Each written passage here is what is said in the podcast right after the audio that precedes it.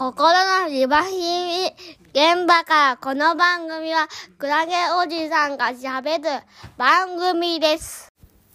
はい、皆様、こんにちは。この番組はですね、あの、精神科で働く謎のおじさん、えー作業療法士、クラゲおじさんがですね、仕事で感じた話をしていく、ポッドキャストの番組です。えー今日はですね、うつ病は SNS で治せるのかっていう話をしようかと思っています。うつ病は SNS で治せるのか。な、なんでそういう話をしようかと思ったかっていうと、いや、私が出会った患者さんで結構 SNS をやるっていう患者さんがいるんですよ。で、なんかね、闇アカって言うんですって、患者さんに聞いたんですけど、なんか闇、闇アカウント。闇、闇の、闇はですね、やん、病んでるの闇。だ病気、病気の病に、病、病気の病に、みを書いて、病気、闇、闇アカっていうみたいですけど、だから闇アカウントっていうのを、持つんだって、病んでるアカウントっていう意味で、闇アカって言うんですって。で、闇アカっていうのを持って、まあ、X で、X、旧ツイッターである X にですね、その、愚痴とか、今からリス化しますみたいなこととか書くんですよ。今から OD しますみたいなのなんかね。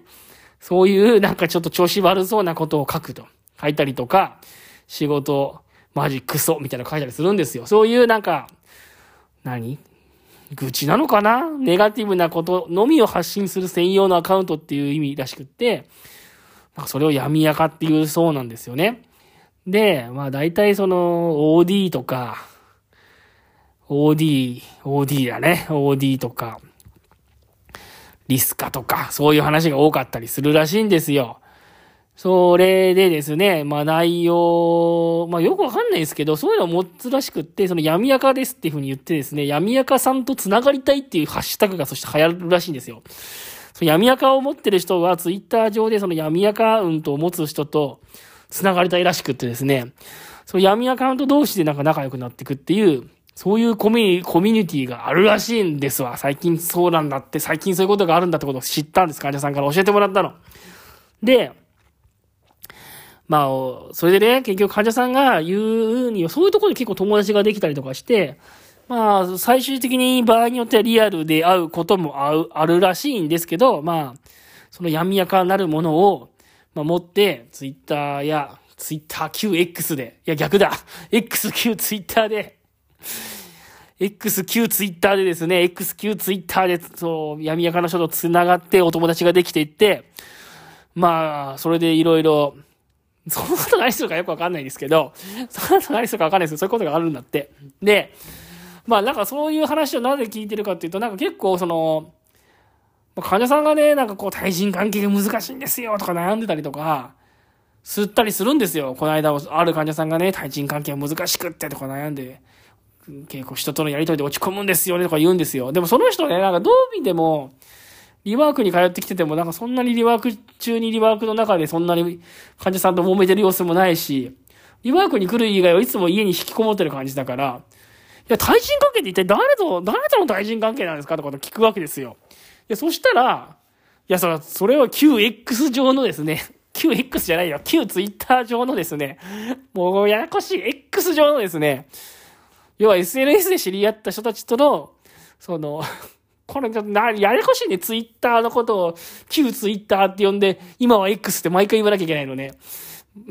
まあいいや。それで、その SN 上、SNS 上で知り合った人たちとの、なんか人間関係が結構難しいんですっていうふうな言うことが多くて、結構そういう人に出会うんですよね。いや、リアルで別に誰か友達とそんなに会ってたりとかするわけじゃないんですけど、そのツイッター上でね、旧ツイッター上でだ、そう、旧ツイッター上でその知り合っちゃった人と闇アカウントを通じて、なんかね、最初は仲良くなったりするんだけど、やっぱりみんなメンタルの調子が悪いから、突然、突然なんか死ね死ね死ねって言われたりとかですね、突然なんかこう、アカウントブロックされたりとかですね、なんか結構いろんなことがあるらしくって、急に仲が悪くなったり、急に仲が良くなったりするらしいんですよ。そんな感じで対人関係も不安定みたいで、そういうのに結構ね、心を悩まさ、悩ませてる人が結構いますね。で、まあそういう対人関係で悩む一方、でもやっぱりその、SNS だからこそ繋がれたとか、SNS だからこそなんか辛い自分の気持ちを分かってもらえたっていうので、すごくその SNS 上で、なんか救いを感じているという、そういう一面もあるみたいで、な、あるみたいなんだよね。で前回の放送でもやっぱ伝えたんですけど、このメンタルヘルスっていうのはやっぱ何の病気っていうのはやっぱ分かってもらいづらいですよね。あ仕事行きたくないなとか、体がだるいなとか、朝起きれないなとか、そういう悩みって、やっぱ心の病気を経験してない人からすると、そういうこと言っても、甘えてるなとか、舐めてるなとか、やっぱそういうふうに思われちゃうことが多くて、本人は必死に、必死にというか、本当に辛いんだけれども、本当に辛いんだけども、そのメンタルの病気を経験してない人からすると、全然辛そうに見えないとか、全然分かってもらえないとか、何が大変だか分からないとか、甘えてんじゃないのとかっていうふうにやっぱ言われてしまうという現状があって、まあ、だから SNS 上で同じように調子が悪い人と、やっぱ知り合って、分かってもらえたっていう気持ちになるのが、まあ、すごく癒しになるのかななんていうことをですね、その、SNS で闇やかで活動してますっていう人の話を聞くと、ああ、なるほどなって思ったりしますね。なんかそこでふと思ったのが、やっぱりメンタルの病気がですね、精神疾患というのはやっぱり患者さんにとってですよ、やっぱ分かってもらえないと。まあ人から分かってもらいづらい病気なんだなってことはやっぱすごく思いますよね。あの、僕は精神科でしか働いたことがないので、他の病気の患者さんの生の声っていうのはあんまり聞いたことがないっていうか、あんまりちょっと理解できないところも、あんまり知らないんですけど、でもまあ、この精神科の病院でずっと働いててやっぱ思うのは、やっぱ精神疾患って分から、分かりづらい、分かってもらいづらい、人に辛さが分かってもらいづらいっていう、やっぱそういう悩みを皆さん持ってて、治療、そう、そばにいる治療者でさえ患者さんに対して、あの人は甘えてるねとか、うん。やっぱそういうふうに思っちゃったりするので、治療者でさえ患者さんにいまいち寄り添えないところがあるんですよね。まあ、そういうところがあって、うんやっぱこう分かってもらえないっていうのは、患者さんにとって本当に辛いんだろうなと思いますね。病気の辛さにプラスして、その辛さが分かってもらえないっていうことの辛さも、まあ、大きいのかななんていうふうにね、思います。なんか、その病気っていうのには、実は、その色気っていうか、いい悪いがあるらしくって、病気には、その、その病気自体が持つ辛さとか、重症度以外に、その病気が持つ、なんというか、えー、かっこよさのようなものが実はあるというようなことをですね、言っている人がいまして、これも自分にとってすごく、うん、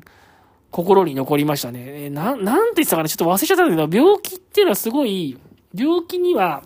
その、病気そのものが持つその、重症度とか辛い病気と、辛くない病気。例えば、なんだろう、風邪とインフルエンザを比べたら、風邪とインフルエンザを比べたら、インフルエンザの方が辛そうとかあるじゃないですか。とかね、風邪とコロナを比べたらコロナの方が辛そうとかあるじゃないですか。ね、風邪と肺炎を比べたら肺炎の方が辛そうとかあるけど、そういう、いわゆる病気の辛さだけじゃなくて、まあ、その、病気のなんというかな、なった時のかっこよさみたいなのがあるんだというふうなことを言ってる人がいて、これが、えー、食べることと出すことっていう本が昔、出てて、食べることと出すことっていう本が、まあ、医療、医学書院から出てて、で、この、この本の作者は、えー、あの、安倍晋三さんがなった病気、えー、なんだっけ、大腸性、大腸、なんだっけ、安倍晋三がなった病気ありますよね。安倍、安倍晋、えー、潰瘍性大腸炎。潰瘍性大腸炎になった、え、患者さんの手記なんですよ。で、これは、えー、か、あ、柏木弘樹？頭木弘樹？ちょっと読み方わかんないですけど、この人が書いた本で、もう昔ね、持ってたんですけど、この本売っちゃって、もう今手元にないので、ちょっと、ちょっとわかんないですけど、その、潰瘍性大腸炎っていう、すごい下痢とかしちゃう病気があるんですけど、お腹が痛くなって下痢する病気があるんですけど、これになった人の患者さんの手記がこの食べることと出すことって本で、で、この本の中にその、病気にはかっこよさとかっこいい病気とかっこ悪い病気があるって書いてあって、すごく心に残ったんですよ。で、開業衛性大腸炎っていう病気は、やっぱお腹を壊したり下痢をしたりする病気だから、やっぱどうしても、あ、なんでゲリピーなのねみたいな感じでこう、か人から見られて、本当は本人辛いんだけど、なんかすごくちょっとこう、ある種の恥ずかしさを伴ったり、嘲笑の的になると。で、逆にね、あの、口から血を吐くような病気、吐血するような病気ってすごく絵になると、絵になってドラマチックだと言うんですよ。なんか、新選組の沖田総司っていうね、人がいるでしょ？新選組の何番隊長かな、3番手の人にさ、沖田総司って人がいて、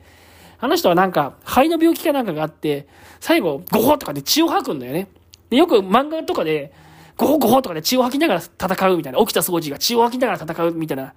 描かれ方を漫画とか小説ではするんだよね。あれ、それかっこいいと。あれ、沖田総司が海洋炎大腸炎で、ブリブリとかつって、あの、下痢をしながら戦ってたら、これかっこ悪いって言うんだよ。え、これすごい面白いなと思って、面白い表現だなと思って、どっちも、く、口から血を吐く病気も、え、下痢が止まんない病気も、どっちも、辛さとしては多分、どっちも結構辛いと思うんだけど、口から血を吐く病気はすごい絵になってかっこいいし、あ、かわいそうみたいな感じになるのに、あの、下痢が止まらないとか、ブリブリとかって、うんちが漏れちゃうみたいな病気は、すごい辛いのに、かっこ悪いと、絵にならないって書いてあって、起きた掃除が、下痢弁漏らしながら、敵と戦うシーンっていうのは多分ドラマにならないって書いてあって、なるほどってすごい思ったんですよ。で、何が言いたいかっていうと、やっぱ病気っていうのはそういうふうに、その、病気は持つ辛さだけじゃなくて、病気の持つ重症度とか病気の持つ辛さだけじゃなくて、それが人に理解されるかされないかっていうか、そこが持つ側面っていうのもすごくあって、その病気が持つつ、病気が持つその、人にかわいそうねとか大変ねとかと思ってもらえるかどうかの、その、そ、そこと、なんていうのかな、その病気が持つ悲劇みたいなのがあると思うんだよね。例えば、あの、感染死病とかは、これもまた辛い病気だけど、やっぱ見た目がすごく悪くなるから、えー、人からすごく偏見を受けて、えー、患者さんはすごく辛い思いをしたっていう、そういう過去があるじゃないですか。で、病気もそのものを辛い辛いのに、やっぱ人からそうやって理解されないとか、煙たかれるとかっていうのがあると、それ二重の、二重の苦しみになるわけですよね。で、何が言いたいかっていうと、精神疾患もやっぱそういうところがあって、病気自体が辛いのに、やっぱそれが人に理解されないっていうのは、まあ多分、辛いんだろうなっていうことですよね。その、病気が持ってるそのものの辛さだけじゃなくて、それが人に理解されない。なんか大したことない病気でしょって思われるっていう、やっぱその辛さってのは、やっぱ大きいんだろうな、なんてことをですね、思いましたね。で、何が言いたいかというと、そういうこともあるから、やっぱり患者さんはとにかく自分の病気をやっぱり理解してもらいたいし、理解できる人と繋がりたいと思うので、で、それはやっぱりインターネット上の方がすぐ見つかるやすいので、同じ病気の人って。それで、まあ、うつ病の人とかメンタルの調子が悪い人ってのは、SNS をやっていくのかなっていう、まあ、そんなことを思いましたっていう話ですね。はい、今日はこの辺でね、終わりにしていこうかなと思っております。はい、この番組はね、基本的に平日の朝5時に配信していくポッドキャストの番組です。番組の感想も求めております。概要欄にリンク貼ってありますので、そちらからよかったらよろしくお願いいたします。それでは今日もありがとうございました。